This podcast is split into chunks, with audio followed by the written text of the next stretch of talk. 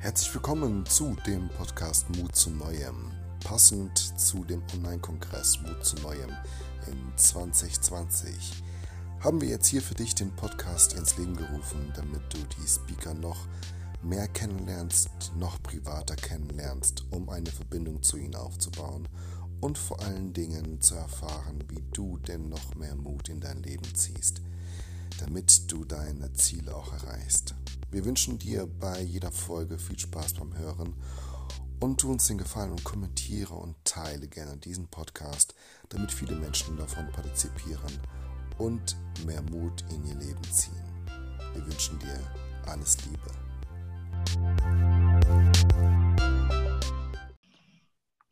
Und sage hier und jetzt herzlich willkommen zu Mut zu Neuem, dem Podcast. Da dreht sich alles darum, um die Speaker. Damit ihr euch die Speaker ein bisschen besser vorstellen könnt, beziehungsweise noch näher kennenlernt, haben wir diesen Podcast ins Leben gerufen von dem Online-Kongress Mut zu Neuem. Und jetzt habe ich hier und heute eine ganz besondere Speakerin für euch, denn sie ist, ach, sie wird es euch selber erzählen. Hier ist unsere Gina Wanner. Hallöchen. Hallöchen. Ja, schön, dass du hier mit dabei bist und Zeit gefunden hast und unserer Community so ein bisschen Einblick in dein Leben äh, zulässt und gibst. Und ähm, ich freue mich sehr, dass du die Zeit gefunden hast, wie gesagt, und dabei bist. Vielen, vielen Dank, Gina. Und, ich freue mich ähm, auch sehr. Und erzähl doch mal, wer bist du eigentlich und wo kommst du her und was machst du? Ich finde, wer bin ich im Übrigen immer eine super spannende Frage weil das ja nichts Endliches ist. Also, wer bin ich? Es fängt ja nicht, nicht das, was ich jetzt bin, ist ja nicht das, was ich für immer sein werde. Und auch dieser, die Art, über die wir uns überhaupt, ich sage jetzt mal, identifizieren, auch das finde ich was super Spannendes, weil ganz viele einfach nur sagen, ja, ich bin Gina, ich bin 28 Jahre alt, ich wohne in Frankfurt und das ist das, was ich mache. Aber das ist ja nicht, was ich bin. Das ist, was ich tue. Das ist, das ist ein Teil dieser Form. Und ich glaube, wenn du wirklich wissen möchtest, wer ich bin, dann bin ich so eine Mischung aus super quirligen Eigenschaften. Ich bin total laut. Ich liebe es, laut zu sein. Ich kann aber auch sehr leise sein. Ich bin ähm, ganz viel Mut, aber auch vor allem ganz viel Angst. Also ich bin so, so, so viel. Ich bin so bunt und ähm, ja, sehr offen. Und was ich mache auf der anderen Seite, auch ein Teil von was bin ich. Äh, ich bin Speakerin, ich bin Trainerin für Frauen im Bereich von Authentizität. Ich weiß, was es bedeutet, nicht authentisch sein zu können, weil man es einfach nicht gelernt hat. Ich weiß, was es bedeutet, jeden Tag irgendwie sich zu wünschen, jemand anderes sein zu wollen, weil das irgendwie bei anderen immer alles viel einfacher aussieht. Und ich habe so viele Jahre meines Lebens damit verbracht, mir vorzustellen, wie es wäre, wenn ich Person XY wäre, weil ich dachte, dass Person XY es verstanden hätte, ähm, geliebt wäre, angenommen wäre von anderen. Und ich habe mich so oft in andere Personen reingewünscht, dass ich ganz vergessen habe, dass ich ja selber auch eine Person bin und ich habe mich nie getraut, ich zu sein. Und weil ich halt weiß, wie scheiße das ist, ähm, habe ich halt ja, irgendwann gedacht, als ich diesen Weg gefunden habe, für mich selber ich zu sein, nur für mich, nicht für andere, und ich jetzt verstanden habe, wie schön das ist, habe ich angefangen, das halt weiterzugeben. Weil es nichts Geileres gibt als ein Mensch, der wirklich ja, er selbst ist, sie selbst ist. Wow. Und das ist so ein bisschen, wer ich bin und was ich mache. Ah, das ist ähm, eingangs so eine simple Fragen, aber die gehen halt schon tief und das hast du schon gemacht und ich glaube, wir bleiben genau auf diesem Niveau, ähm, weil das unsere Community auch gerne macht, in die Tiefe zu gehen und nicht äh, drumherum zu reden oder oberflächlich ja. zu sein. Aber genau das ist es ja auch am Anfang schon. Ne? Wenn man sagt, wer bin ich? Und man sagt eben die Attribute, die einem äh, ausmachen, in dem, ja. äh, in dem Fall, dass wie alt ist man, ja? wie, wie sieht man aus oder wo kommt man her, wo ist man geboren und welche Ausbildung hat man gemacht. Ähm, aber sich, mich sehr, mit sich selbst zu beschäftigen, du hast es gesagt, es ist da keine Ausbildung dafür. Aber wie kommt man denn dazu, über sich selbst nachzudenken? Wie hast du das gemacht? Ganz ehrlich gesagt, ich stand irgendwann an einem Punkt, an dem ich dachte, wenn ich jetzt so weiterlebe wie bisher, bringe ich mich irgendwann um. Und das ist, glaube ich, etwas, worüber wenige Menschen tatsächlich nachdenken, aktiv. Hey, was diesen Weg, den ich jetzt gehe, worin kann der enden? Für mich, ich musste es aber tun, weil ich halt diese Geschichte schon in meinem Leben hatte. Und zwar in Form von meiner Mom. Meine Mom war irgendwann an einem Punkt, ich war 14. Ähm, kleiner Disclaimer vorweg, sie lebt noch bin nicht so gut im Spannungsaufbau. Und 14, 15. Und dann bin ich irgendwann aufgrund eines Bauchgefühls früher nach Hause gegangen. An dem Tag hat sie sich ganz komisch verhalten. Ich habe den ganzen Tag nur gedacht, was ist mit meiner Mama los? Warum ist sie heute so komisch? Ja, sie hat mich zum Beispiel in den zwei Kilometer entfernten Ort gefahren, mit dem ich, äh, in dem ich mich immer mit meinen Freunden getroffen habe und hat dann so Sachen gesagt wie, ich habe dir übrigens neue Blöcke geholt und Papa brauchte neue Socken, die liegen auf dem Esszimmertisch, wo ich so dachte, okay, danke für die Info.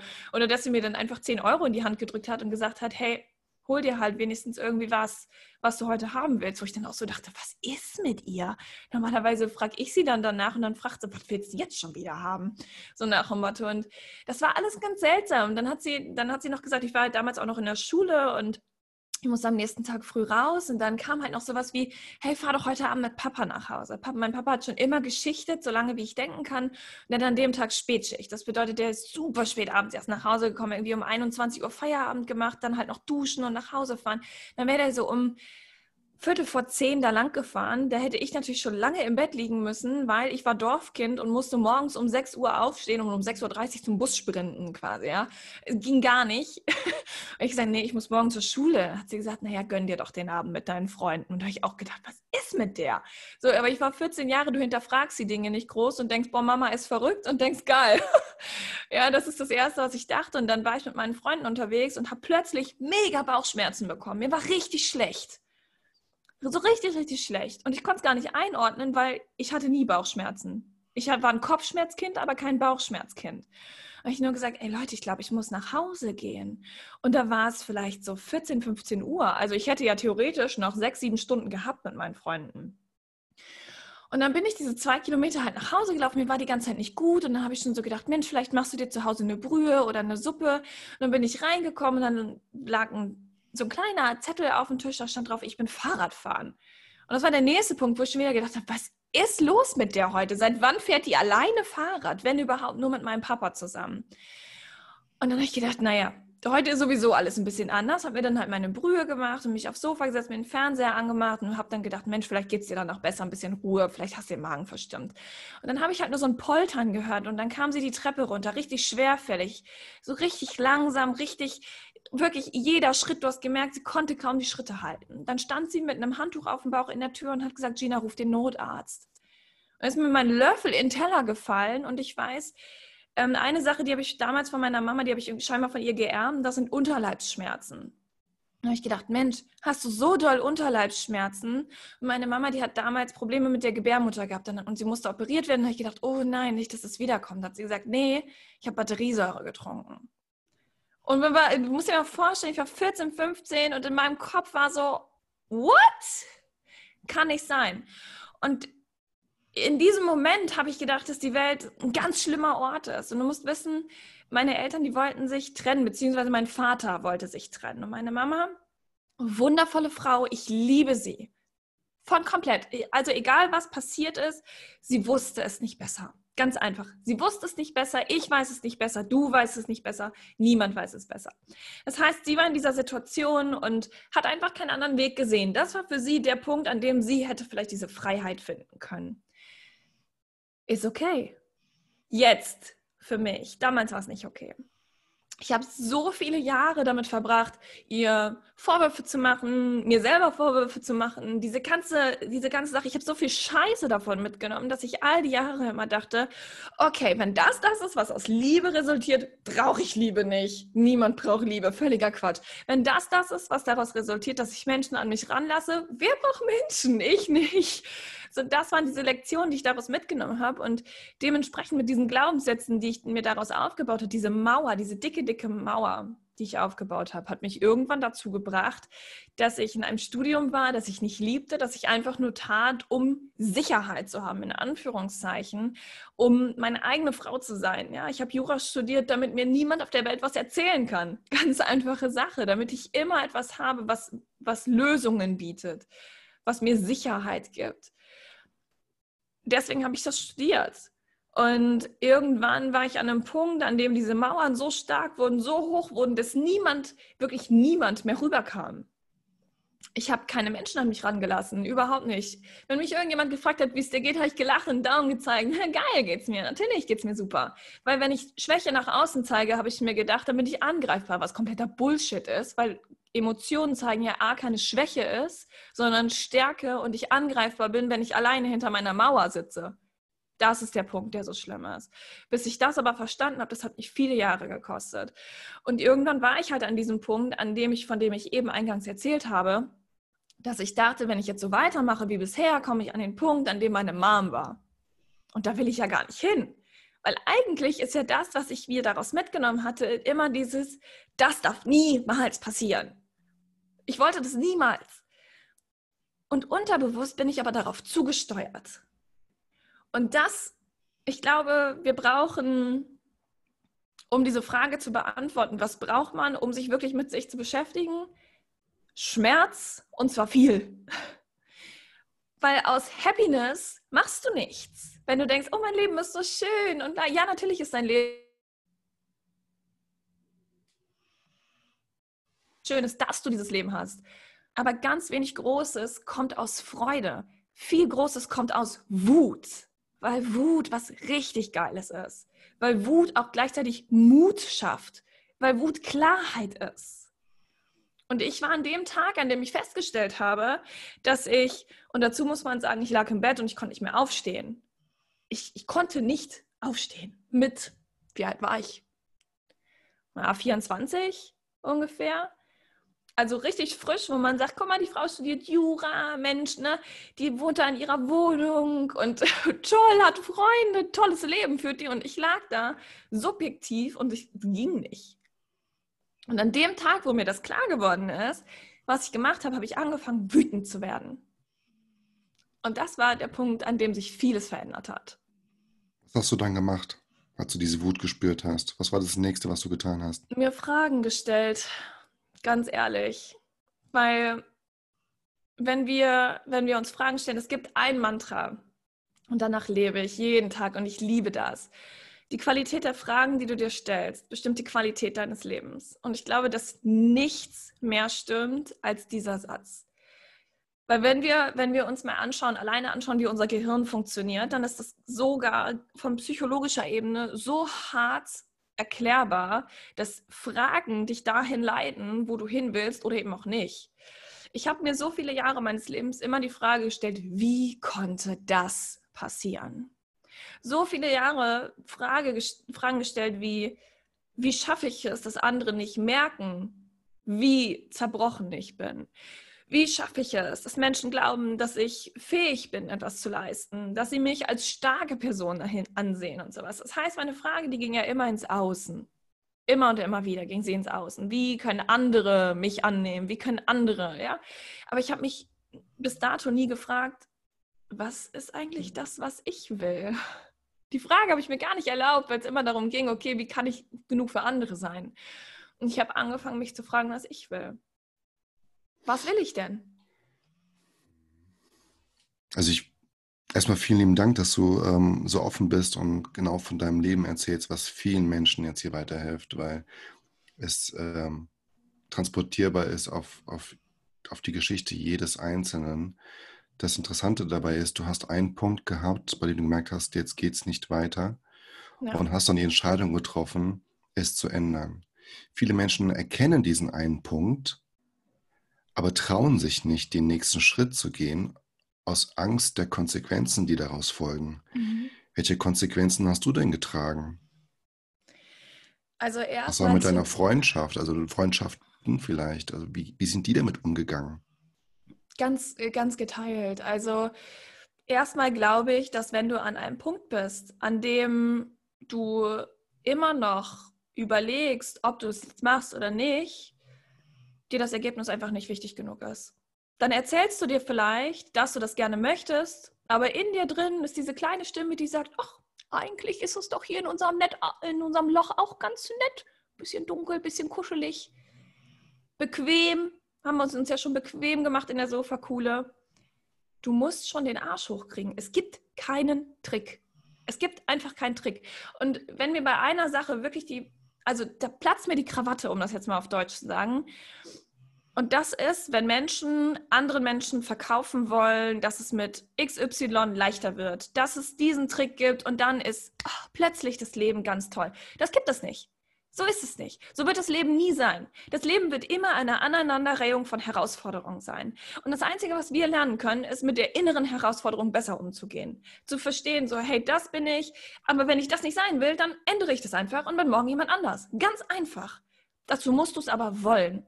Und die Konsequenzen, die ich getragen habe, das war eine ganze Bürde. Zum Beispiel habe ich mich dann gefragt, so, okay, willst du denn überhaupt Juristin sein? Da habe ich gedacht, nö, eigentlich nicht. Also wenn du mich ehrlich fragst, nö. Finde ich interessant, das Thema toll, aber ich sehe mich nicht im Büro sitzen, ich sehe mich nicht an, also an dieser Art Probleme arbeiten. Ich bin, wie ich eingangs sage, ich bin super quirlig ich glaube, das kann man auch nicht verstecken. Man merkt es in dieser Podcast-Folge, ich bin total impulsiv und das passt wenig als Juristin. Ja, ähm, das ist einfach nicht meine menschliche Ebene. Also habe ich gesagt, okay, dann gehe ich jetzt.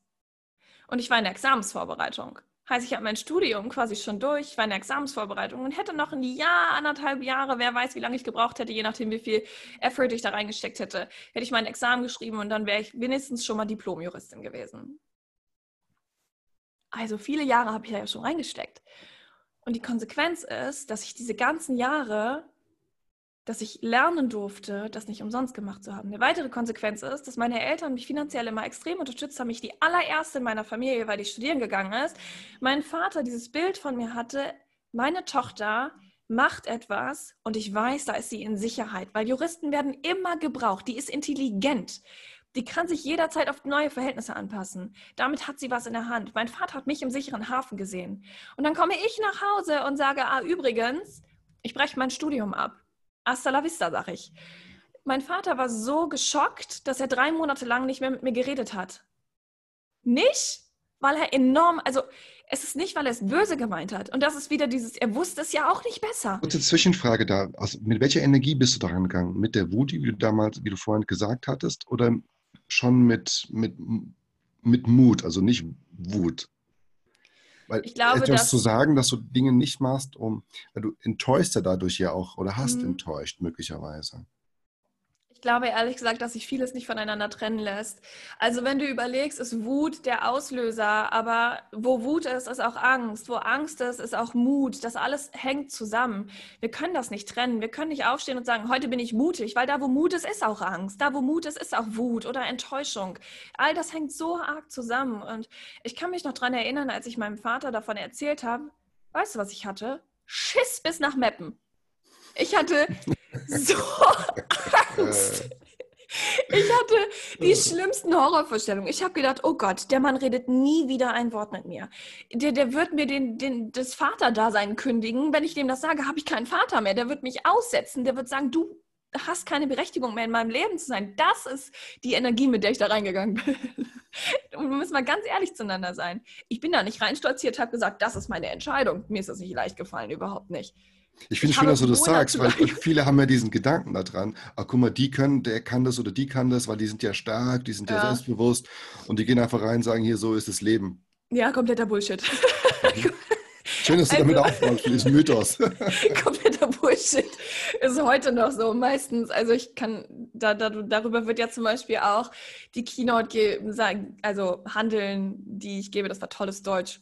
Ähm, über Angst, ja, wie man mit Angst besser umgeht. Und ich habe für mich zum Beispiel einfach einen Weg gefunden, wie Angst mittlerweile mein bester Freund geworden ist. Und äh, mein Lebensunternehmen, safe, Angst wird niemals gekündigt. Liebe ich, toll. Aber um mal, um mal zurück in diese Situation zu gehen, damals war das ja nicht so. Damals war Angst für mich immer noch dieses, was auch viele heute haben. Boah, da musst du gegen ankämpfen und du darfst keine Angst empfinden, was ja auch kompletter Bullshit ist, weil ganz ehrlich, stell dir mal vor, du jedes Mal, wenn du was sagen möchtest, hält dir jemand die Hand vors Gesicht und sagt jetzt nicht. Jedes Mal, wenn du denkst, so, hey, ich sehe da was und dieser Mensch, dieser Mensch schreit dich an, nein, da ist nichts. Irgendwann wirst du richtig sauer. Irgendwann nimmst du diesen Menschen und brüllst ihn an und sagst, du hörst mir jetzt zu. Und das ist, was Angst auch tut. Und dementsprechend habe ich halt an diesen Tagen sehr viel Angst gehabt und ich Ich konnte nicht schlafen, ich konnte nicht essen. Monate hat es übrigens gedauert, bis ich meinem Vater das gesagt habe. Der Punkt, an dem ich die Entscheidung getroffen habe, das zu tun und ich schon alles in die Wege geleitet habe, ich habe mich schon bei der Lufthansa beworben. ich habe schon, hab schon geguckt, wie das mit der Exmatrikulation läuft. Ich habe schon geguckt, inwiefern ich dann später wieder einsteigen könnte, wenn ich also denn du wollte. hast die Türen schon angefangen zu schließen? Ja, ja, alles. Ich bin meinen Weg schon gegangen, aber Papa wusste es noch nicht, weil ich mich nicht getraut habe, es ihm zu sagen. Und dann kamen halt diese drei Monate, in denen er nicht mit mir gesprochen hat. Weißt du, was da passiert ist? Weißt du, was meine Angst gesagt hat? Ich habe es dir gesagt. Hm. Das ist, was passiert ist. Und in diesen Punkten entscheidet sich so viel. Und das ist, was Mut für mich bedeutet. Mut ist nicht, irgendwie was auszusprechen. Mut ist nicht, jemandem zu sagen, was man sagen möchte, etwas zu tun, was man tun möchte. Mut ist, danach dazu zu stehen. Egal was passiert. Das ist Mut. Der Punkt dann zu sagen so, okay, ich habe mich dann so entschieden, das zu tun, weil es für mich wichtig ist. Da ist jetzt ein Mensch, der bedeutet mir richtig viel, der findet es richtig kacke.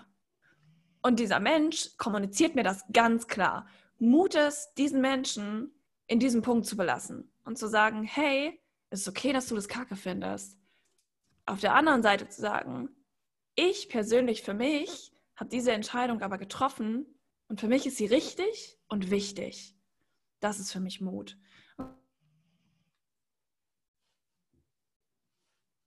Vater und ich sind wir miteinander gekommen. Und mittlerweile ist es so, dass mein Vater zum Beispiel, der es gar nicht verstehen konnte, weil er einfach nicht damit umzugehen wusste. Plötzlich ist seine Tochter an einem Punkt gewesen, der ganz unsicher war. Er hat einfach Angst um mich gehabt. Und mein Papa kann nicht gut mit Angst umgehen. Das ist okay. Aber dann sind wir jetzt an einem Punkt, an dem er mir sagt, ich bin richtig stolz auf dich, Gina. Und ich denke mir so, we got that. Geil.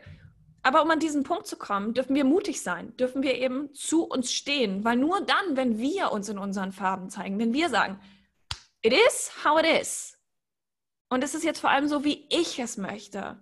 Ich bin jetzt der Mensch, der ich sein möchte. Nur dann können Menschen zu uns kommen und uns diese Liebe geben, die wir vorher, die ich vorher, auf mich bezogen jetzt mal auf meine Geschichte, an ganz falschen Ecken gesucht habe. Weil ich hatte die ja gar nicht in mir drin und Menschen können einem immer nur das spiegeln, was du sowieso schon in dir drin hast. Heißt, wenn ich einen Batzen Selbstliebe für mich habe und denke, ja, bin eigentlich schon eine coole Socke, dann können auch andere Menschen denken, ja, die ist eigentlich eine coole Socke. Wenn ich mich mag, können andere Menschen mich mögen. Anders geht's gar nicht. Und das braucht Mut. Das ist ein Aber, schönes Schluss, ne? Schlusswort für, für unsere Podcast-Aufnahme hier. ähm, Gina, vielen lieben Dank für deine tiefen Einblicke in dein Leben und wie andere Menschen daraus Mut ziehen können.